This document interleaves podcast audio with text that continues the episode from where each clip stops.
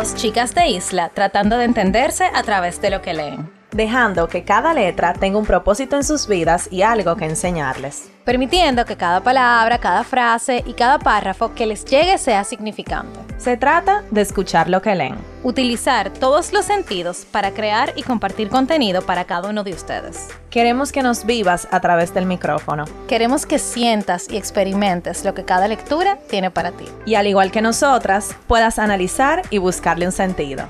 ¿Estás escuchando? Letras al aire.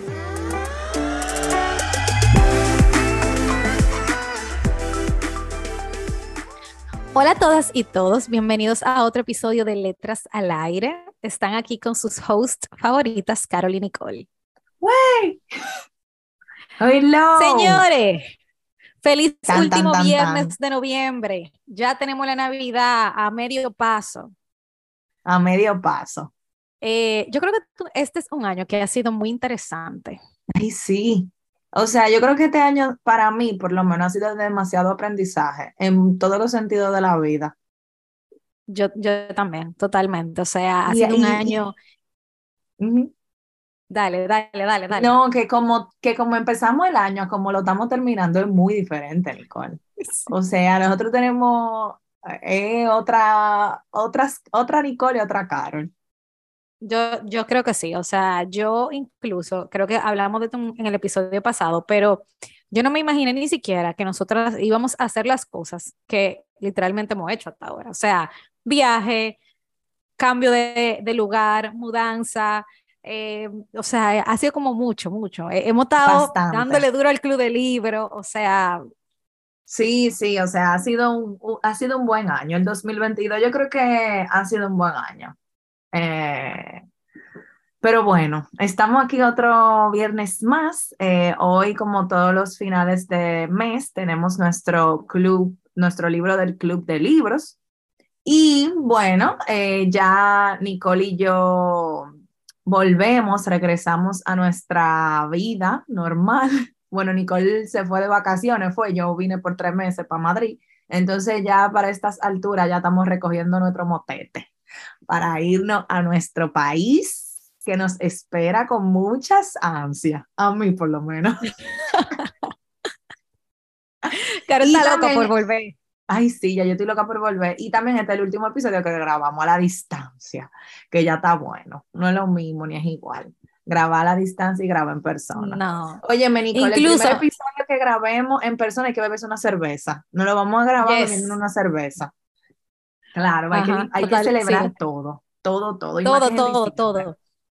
No, señores, incluso nosotros tuvimos la reunión del Club de Libro del mes pasado, eh, virtual, y fue, o sea, la pasamos bien, porque la gente estaba bien activa, pero no es lo mismo, o sea, cuando uno está presencial, sí, no, mismo, no lo mismo. Uno, se, uno se entretiene más, uno como que conversa más, eh, no sé, es diferente, honestamente. Sí, es diferente, pero eh, nada, es parte de la vida, también las distancias, es parte de la vida. Em, y nada, ya hemos pasado la peor parte de la distancia. Pero nada. Carol tiene muchas anécdotas de distancia, después no las hará. Sí, sí, eso, y yo creo que en el club de libros, para que sea más íntimo la cosa. Señores, si se quieren agregar al club de libros, Solamente tienen que ir al link de nuestra bio de Instagram. Ahí los va a llevar una encuesta y dependiendo del nivel de compromiso y de si pueden asistir y eso, eh, y del tiempo que tengan, bueno, nosotros le enviamos el link de acceso al WhatsApp y lo empezamos así por la simple razón de que teníamos mucha gente en el club de libro que no participaba, que no iba, que eran como fantasmas. Entonces, preferimos tener menos personas que estén motivadas y que estén aportando a mucha, mucha gente que al final no, no vaya ni, ni diga nada. Y más que es un trabajo que Nicole y yo estamos haciendo, ¿verdad? Eh, fuerte y arduo. Entonces yo creo que es mejor así, como también para tener un poquito más de exclusividad en el Club de Libro. Así que si te interesa y quieres entrar, eso es parte de los beneficios, exclusividad. Claro, no, y no nada más eso, sino que obviamente nosotros nosotras no conocemos eh, qué hay detrás de la vida de cada persona, la disponibilidad, el tiempo. Y una vez se quiere entrar a un club de libro o a cualquier actividad o hobby, con toda la buena intención del mundo, pero señora, hay veces que de verdad uno no puede. Entonces, no, y nosotros tenemos personas actuales en el club de libro que quizá no van a la reunión, pero mira, no, me pude leer el libro, pero hoy voy a entrar. Eso no pasó en la reunión pasada, que teníamos una eh, book cluber que tenía mucho que no entraba, pero siempre está activa, escribiendo, o, o sea, como que eso. Entonces, al final es un compromiso y la verdad es que para nosotros eso es lo más importante, que la gente esté comprometida, que le interese leer, que quiera aportar, porque eso es lo que hace la esencia, o sea, lo que hace la comunidad. Sí, entonces, nada, si se encuentran con una encuesta cuando entren al link, bueno, llénenla que en pocos días Nicole y yo le vamos a estar respondiendo. Nicole o yo. Eh, pero bueno, el club de libro de este mes. Chin, chin, chin. Dale. Señores, hay que decir que este es el último libro del mes de del año. del año 2022 o, sea, del, club del libro del club del libro. del club del libro del club del libro eh, nosotras no nos vamos a estar leyendo ningún libro en diciembre, o sea, para el club de libros, porque entendemos que diciembre es un mes muy difícil, la gente tiene mucho compromiso, entonces vamos a hacer una fusión de noviembre y diciembre y este es el libro de los dos meses. Incluso la reunión la vamos a tener en diciembre, eh, para eso mismo para que si por si acaso ustedes ven que eh, les llega la invitación del club de libro después de que llenen el formulario y no ven nada en diciembre, es por eso. Pero en enero volvemos con todo. Bueno, entonces el libro del club de libro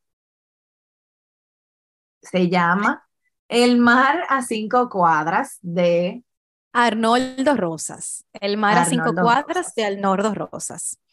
Em, me toca, Carol me está mirando, que tú sabes que te Dale, toca Nicole. Dale, Nicole. Bueno, eh, Hernaldo Rosas, él es un autor de Venezuela. Eh, básicamente, él es de una isla de Venezuela que se llama Margarita y de una ciudad dentro de Margarita que se llama Polamar. Por la mar, ajá. Por la mar. Él perteneció a un taller eh, al taller de narrativa del Centro Latinoamericano, Rómulo Gallegos. Tiene un diplomado en literatura creativa y programa UNIMED. Sus trabajos han merecido diversos premios y reconocimientos. Eh, sus, sus textos han sido presentados en importantes antologías de la narrativa venezolana y ha publicado diversos libros, entre ellos para enterrar al puerto, olvídate del tango, la muerte no mata a nadie, sembre de los muertos, de amores y domicilios, y bueno, la que estamos leyendo ahora, que es El mar a cinco cuadras.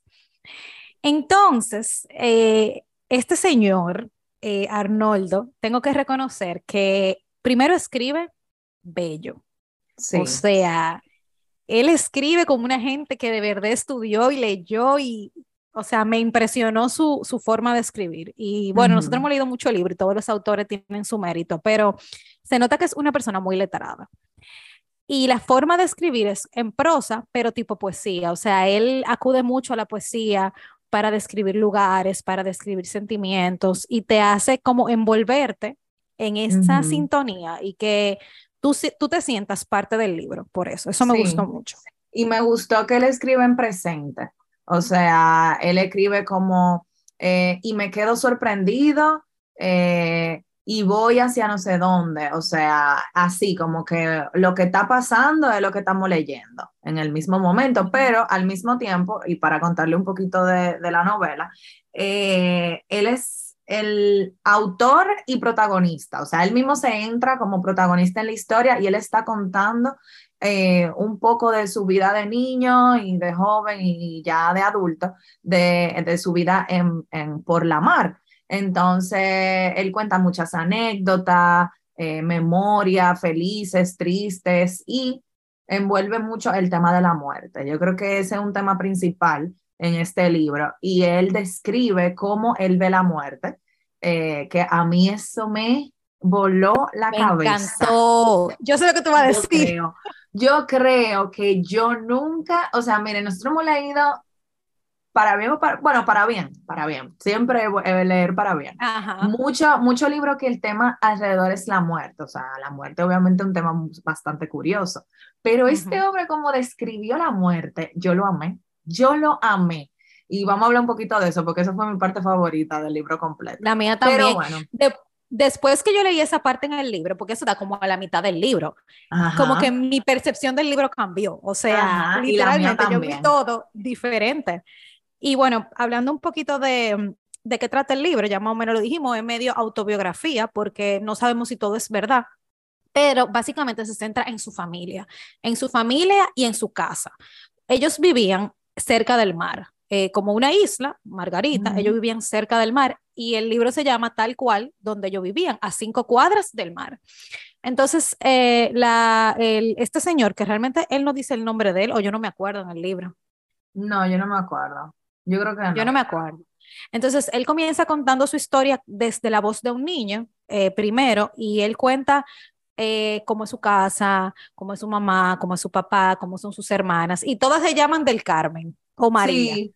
Y, y, la, y después me doy cuenta que las hijas de él también él le puso de segundo nombre del Carmen. O sea, todas tienen de segundo nombre del Carmen. Yo me di una confusión en ese libro. Yo no sé de quién estaban hablando. Nada más cuando él decía de que mi papá, mi suegra, mi suegro, ahí es que yo me podía ubicar como en el árbol familiar. Pero si no, yo no me, yo, yo no, yo no entendía. O sea, yo creo que Arnoldo no debió, Arnoldo no debió incluir, nos debió incluir como un árbol genealógico. Este fulano, este me encanta. Sí, uno puede ubicarse. Sí, eso hubiese sido bastante chulo, porque realmente son, señores, de verdad, yo nunca había visto un, un reguero de gente. O sea, yo, yo, nosotros no hemos leído mucho el libro, pero con tanto personaje, no, no, es que fue, un regalo de personajes en 100, 100, sí, 109 páginas que tiene el libro. Exacto. Y cada uno me gusta porque él cuenta una pequeña anécdota o historia del personaje X. Y eso lo, lo, hace parte como de la historia y del, y del mismo libro. Entonces, nada, eh, básicamente es eso. Él cuenta como de su familia y de todas las historias de muerte en principio que han tenido su familia, ellos ven la muerte de una forma muy diferente, que lo vamos a hablar ahora, pero mm, yo no sé si eso pasa aquí, honestamente, yo no conozco mucho caso, pero él, ellos ven, o sea, ellos ven la muerte como, como algo natural, que es lo que es, pero para uno es difícil, o sea, Carol puede hablar de eso, que ella, yo creo que antes de empezar el podcast le tenía terror a la muerte y bueno, ella misma ha dicho que no. Eh, actualmente, que se ha como acostum no acostumbrado, pero bueno, lo que tú dijiste. Sí, lo, lo he, sí, lo he visto un poco desde otro punto de vista, porque la muerte, como yo dije, es un tema que a los autores les gusta mucho. Entonces, porque es un tema que es muy misterioso. Entonces, cada quien, eh, nosotras a través de los libros hemos podido entrar como un poquito en la mente de, de los autores. Y cada quien como que describe la muerte a su manera y a su forma, y de verdad, como escriben tan bonito y también, o sea, uno dice, wow, qué pero la manera en que esta persona ve la muerte. Sí, entonces, eh, nada, Carol, sigue tú contando del libro.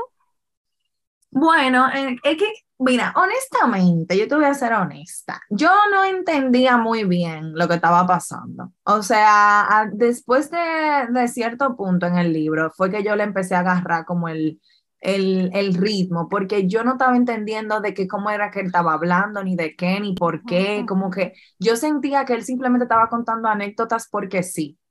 Obviamente ya después que tú, uno va avanzando, que yo no se va acostumbrando a la forma de escribir, que se va acostumbrando al ambiente que él está describiendo y todo, ya uno le va cogiendo el piso. Pero al principio yo como que no entendía, o sea, yo sentía que eran como relatos de personas, cada quien por separado, que es más o menos eso.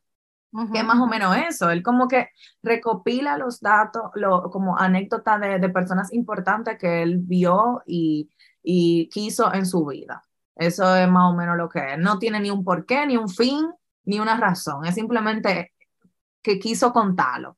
Entonces, eso me pareció. Entonces, luego de lo de, la muerte que hablamos, eh, ahí fue como que la cosa empezó a tomar un sentido. Entonces, eh, bueno, básicamente, él desde pequeño, como que su mamá le decía que las personas cuando morían, ellos antes de morir empezaban a desandar sus pasos. O sea, por ejemplo, si tú fuiste una persona que viajó mucho, tú volvías a cada, o tu espíritu o algo así, volvía a cada lugar donde tú fuiste hasta volverte niño y morir. Entonces... Hasta el momento de partida. Ajá, hasta el momento de partida, exacto. Entonces, eh, él cuenta que él vivió eh, más o menos, él tuvo como dos casas eh, de infancia, entonces que había una de las casas o una de las familias que no viajaban mucho y por eso se morían rápido, porque al no tener que desandar mucho, entonces lo hacían rápido. Pero si, si en la otra casa viajaban mucho y se iban lejos, entonces era como, se morían más viejos porque tenía mucho por donde pasar de nuevo. Entonces, eso a mí me encantó. Y hay algunas frases, obviamente, cuando, cuando él está contando esto que me encantaron y fue esta. Dice, me gusta eso de desandar, siempre me ha gustado. Ir en retroceso desde el hoy hasta el inicio, pisando sobre los pasos tejados, como caminando de espaldas hasta llegar al lugar de partida. Yo mismo soy mi alma desandando y voy en retroceso desde el quicio del escalón que separa la casa de la cocina hacia la puerta de la entrada. Me voy haciendo cada vez más niño a medida que avanzo de espaldas por el pasillo que bordea el jardín de los helechos. Y bueno, él sigue y sigue y sigue. Y para mí eso está demasiado bonito, demasiado chulo. Sí, yo anoté también de, eso mismo de desandar, que él, como que luego de que él habló de lo que es desandar y de cómo su familia lo veía, él hace como relatos eh, relacionados a eso. Y él dice, Desandando los pasos, decía, recorren de nuevo los sitios que habitaron y se van despidiendo de la gente, de los afectos, de los lugares. Se ven sombras, siluetas que pasan, un celaje oscuro en el pasillo, en los cuartos, en la sala, en el comedor. Pero se parecen a ellos mismos y por cómo caminan, por cómo portan, por cómo están, uno puede, identificarlos, que eso era lo que pasaba. Su familia, eh, y eso pasa mucho en las familias latinoamericanas, por todo lo que hay en torno a la cultura, y a la creencia eh, de, los pueblos en específico, ven cuando, o sea, se ven cuando uno se va. Por ejemplo, a su familia le pasaba que ellos veían, cuando, se soñaban con una persona que se iba a morir. O se le aparecía una persona eh, y como que se le aparecía una persona y eso hacía que ellos le, le, advirtieran como que, mira, cuídate porque me soñé contigo y si me soñé contigo en esta situación es que tú te puedes morir.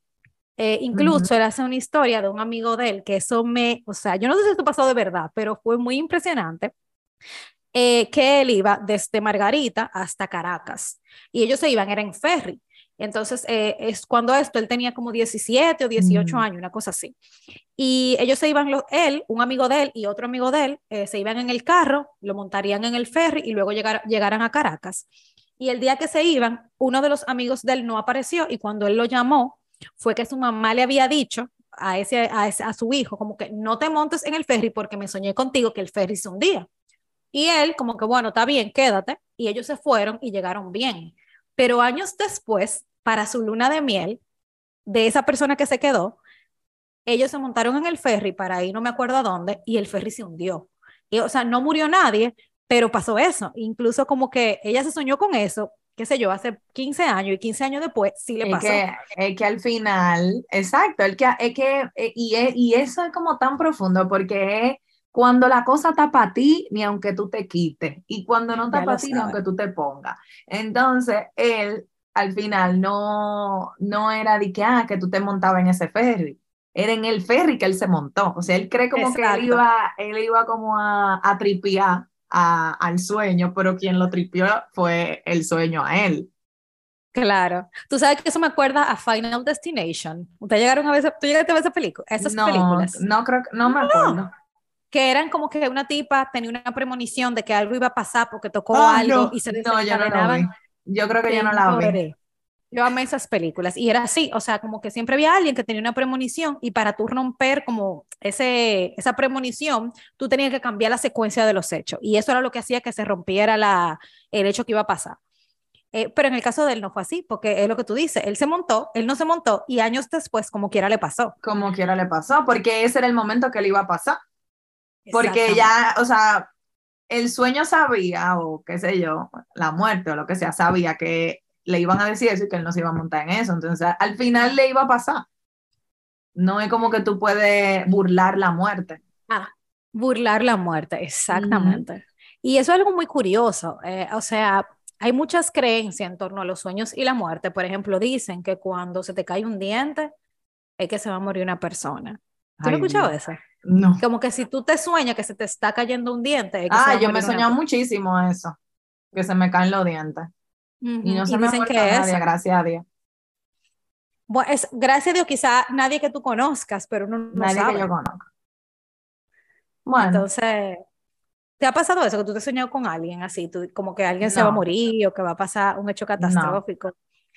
A mí me pasa mucho que yo me sueño, yo no sé por qué, como que hay un tsunami o un maremoto o una catástrofe, como que el mundo se está acabando. Yo me sueño eso, señor, una vez al mes, por lo menos. ay Dios, Nicole. Y yo no sé por qué, yo lo busco y sale muchísima vaina, pero uno no sabe al final por qué uno se sueña esas cosas. Bueno, espero que no sea por nada malo. Yo también. Entonces, eh, para seguir un poco con el hilo de la historia del personaje principal, todo es en base a su familia. Ya ustedes saben que su familia, eh, bueno, era una familia pobre, o sea, una familia de bajos recursos. Ellos, su mamá y su papá, como que se fajaron para que él y su hermana, porque son dos, eh, ella se llama África del Carmen, me acuerdo el nombre de la hermana, pero no de él. Eh, eh, ellos como que se fajaron para que ellos tuvieran una mejor vida. Entonces sus papás eran personas como que muy serias, cuidaban mucho su casa, eh, cuentan de cómo ellos adquirieron esa casa, de que su mamá pidió muchísimo préstamo para poder tener la casa bonita. Y una, y una parte de la historia que se me quedó mucho es eso, el cómo, cómo, cómo afecta tu vida el tú estar como en un sitio y luego irte, porque cada vez que él volvía a su casa, él hacía una historia de algo que él había vivido ahí. Y a mí me pasó cuando yo me mudé, yo me mudé hace como cuatro meses más o menos. Ay, Dios mío, Nicole, wow. Rápido. El tiempo eh, pasa. Sí, eh, y yo tenía, 20 bueno, yo tenía, mi hermana tiene 20 años, yo tenía 20 años viviendo en, e- o sea, en, mi, en esa casa, que era la casa de mis padres. Y cuando yo recogí toda mi cosa, que me, que me iba ya, que dejé el cuarto vacío, yo comencé a acordarme de cosas que me habían pasado ahí. Como que, wow, o sea, Mm. yo tengo 20 años viviendo aquí, en esta casa, en esta cama, y tú comienzas a atesorar tu casa, o sea, como Ta- o sea, tú vas a cambiar de ambiente. Entonces eso es algo que él cuenta mucho de, Ujú. de esas memorias, de cómo, los sitios nunca dejan de perder un valor eh, sentimental para ti. Ujú. Sí, Y eso me incluso, sí, eso me, me gustó también, incluso en una parte de, de la historia de la novela, él cuenta que hay una de las casas que, que se va a vender. Entonces, mientras él va recorriendo el lugar, él también se va acordando de esos momentos que él vivió ahí. Entonces, por eso tal vez eh, la, la, la novela es un poquito confusa, porque no es como por capítulo, o sea, no te lo divide. Él, te, él en un párrafo te está hablando del presente y en otro párrafo te está hablando del pasado en presente. Entonces, por eso es Exacto. que tal vez, que tal vez uno se confunde. Pero sí, a mí me encantó. Yo creo que él le da como un valor al, al lugar de donde uno viene eh, y las personas con quien uno se crió, muy importante, que al final yo creo que la- el ajetreo de la vida y como el ritmo se te hace como olvidar de, de momentos importantes que tú has vivido con personas importantes. Y un, un chin de spoiler, al final del libro, no voy a decir quién, eh, se, se ve a una persona desandando un poco.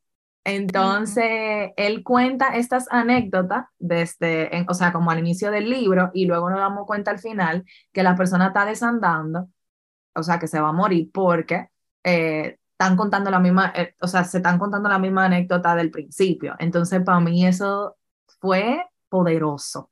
A mí me Eso fue- encantó eso. Esa parte, yo estaba diciendo en la reunión del Club del Libro de octubre, porque nosotras nos leemos los libros adelante siempre, y estaba diciendo que ese libro me sacó par de lágrimas y fue por eso, porque después de tú leerte este libro y él hacerte todas estas anécdotas, cuando el, el, el personaje que está contando eh, esa, esa parte de la historia, eh, comienza a como volver otra vez a mí mi historia, o sea, yo me sentía como, pa yo me sentía que yo había desandado con él, que yo estaba desandando con él así Ujú. mismito, y yo, ay Dios mío, ¿qué está pasando? O sea, me, me, me, se me engranojaron los pelitos, de verdad, porque fue muy, muy, como tú dices, muy poderoso. Y otra de las cosas también del libro que, él le da mucho valor es a la familia. O sea, su familia era muy unida. O sea, ellos eran personas que si pasaba algo, él tenía siempre el apoyo de los tíos de no sé dónde, de la prima de no sé dónde, de su tía, de su, eh, una prima tercera. O sea, siempre la familia eh, estaba presente en los momentos clave. Y en el libro hubo muchas muertes, o sea, muchísimas muertes.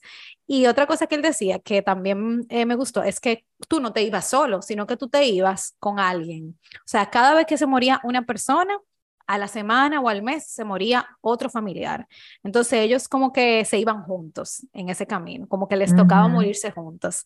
Y también que había un grupo que siempre de la misma familia se morían lo, lo, lo diciembre. Ajá, y que hubo uno de la misma familia que era como tan terco, o sea, no terco, sino como pensaba mucho como, no sé, era como rebelde, que, él no se murió en diciembre. Que él no se iba a morir. Ajá, y no se murió en diciembre, como que para que la familia no tuviera que lidiar con eso en diciembre. Pero era ya hasta, hasta casi una tradición que se murieran en diciembre. Sí, y incluso hubo un personaje que se murió uno se murieron el mismo día, o sea, dos personas se murieron el mismo día y, y, las misas iban a ser a la misma hora, el funeral a la misma hora, o sea, de la misma familia. Y eso para él fue como, yo creo que eso fue lo que a él le dijo, no, ya, hasta aquí yo llegué con esto, o sea, fue mucho. Eh, y nada, la verdad que es un, es un muy buen libro, eh, es un poco triste, no les voy a decir que no, porque pasan dos páginas y se muere una gente, pasan dos más y se muere otra gente, pero, pero él lo pone de una forma muy hermosa y muy diferente a como nosotros estamos acostumbrados a ver la muerte, que es siempre algo triste. Ah, y otra, otro tema, o sea, otro tema importante es que mm, eh, aparte de todo esto familiar que él cuenta, el tema de la muerte y demás, él habla también de donde ellos viven, o sea, de Venezuela. Él cuenta cómo era Venezuela en esa época, eh, los temas que tenía, los temas políticos que tenía, los temas sociales que tenía que había mucho atraco, que había mucho desaparecido, que había mucha, o sea, como que había mucha delincuencia. Y eso también eh, te da una panorámica del contexto social en el que ellos vivían, eh, porque ellos eran personas de varios, de, o sea, de, recursos muy, muy, como muy bajitos. Incluso hay una parte del cuento que ellos tuvieron que trasladar a un enfermo de su familia a Caracas. Señor, y cuando ellos llegaron al hospital, la persona tenía algo eh, y ellos por negligencia, por no saber lo que era o por no atenderlo. Le dijeron, ay, no, él tiene tal cosa, él se va a morir, llévenselo. Le dijeron eso en el hospital, así como que no podemos hacer mm. nada con él, él se va a morir. Pero era como por la alta demanda de casos que habían, que ellos como que no querían priorizar ese. Y de esa gente se dieron un viaje, o sea, un super viaje en avión para poder trasladar a ese enfermo y que tú llegues y te digan, ay, no, él se va a morir, ya, llévenselo. Eso como que fue fuerte. Dale tu frase. Ok, entonces, bueno, volviendo a lo de desandar, eh, que eso fue mi parte favorita, él dice, mientras más se viaje, más hay que desandar. No se enredará el alma en ese ir y venir. Tendrá un mapa, una brújula, una bitácora, un contador, una memoria infinita. ¿Y qué pasa si se cruza con ella misma en esos viajes de ida y vuelta? ¿Será válido que agarre un atajo para cortar el trámite o será tramposería? Eso está chulísimo. Eso de nunca lo había visto de, ese punto de vista, obviamente. Claro, claro. O sea, yo tengo tres frases que son como cortas pero poderosas y las quiero cuéntalas, decir. Cuéntalas todas. Eh, para que tengamos un poco de contexto, ellos estaban hablando como, él estaba hablando con sus tíos sobre como que todo lo que uno tiene que hacer para como que seguir adelante, eh, salir a camino, el tú mantener tu familia. Y eh, dicen esta frase sobre eso. Ahí está el secreto de la vida eterna, mi compadre. Hay que mantenerse siempre en construcción, mm. nunca detenerse. Ese era el trasfondo del verdadero plan. Señor, y eso es real. Tú tienes que mantenerte todo el tiempo activo, haciendo cosas para eso mismo, para tú poder seguir. Entonces la otra es que me encantó. Esto fue yo creo que el papá del protagonista que lo dijo. Todo plazo se cumple y todo mm. término se alcanza. Esa era la que yo iba a decir. Me encantó esa, esa frase. O sea, señor, uno puede estar desesperado porque algo llegue, impaciente, contando los días como yo. o sea, uno puede estar de toda la forma posible, pero mire mi hermana, todo plazo se cumple y todo término se alcanza. Eso me acordó, entonces después dice, finalmente el apartamento estuvo listo, era como que estaban esperando un apartamento y por ejemplo yo ahora mismo estoy en ese proceso de cuándo el apartamento, de que esto, de que si están construyendo, de que no, no, que no sé cuánto. Y al final todo va, todo se va a alcanzar, o sea, va a terminarse en algún punto de la vida. Ya. Fluye, fluye. Que sea cuando Dios quiera. Es verdad.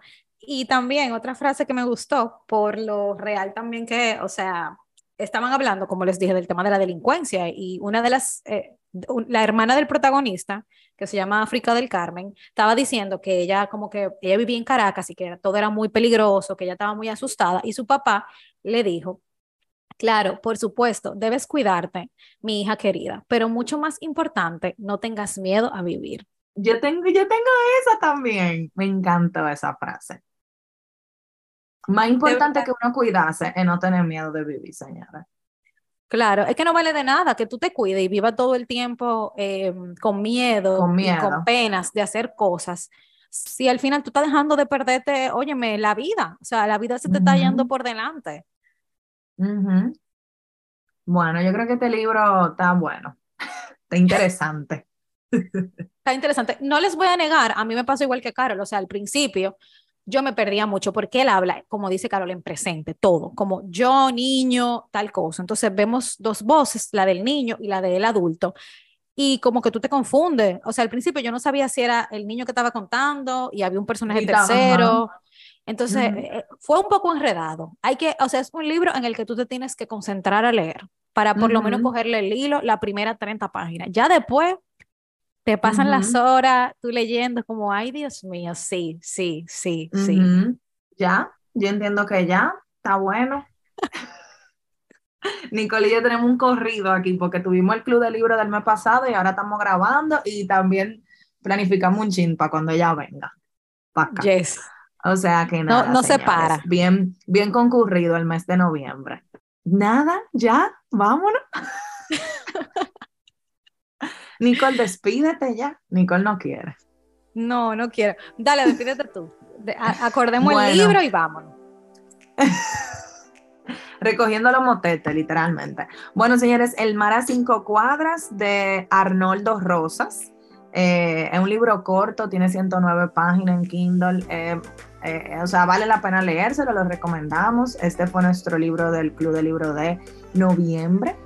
Y nada, nos pueden escuchar, nos pueden encontrar en nuestras redes sociales, arroba letras al aire podcast y nos escuchamos el próximo viernes. Bye. Bye.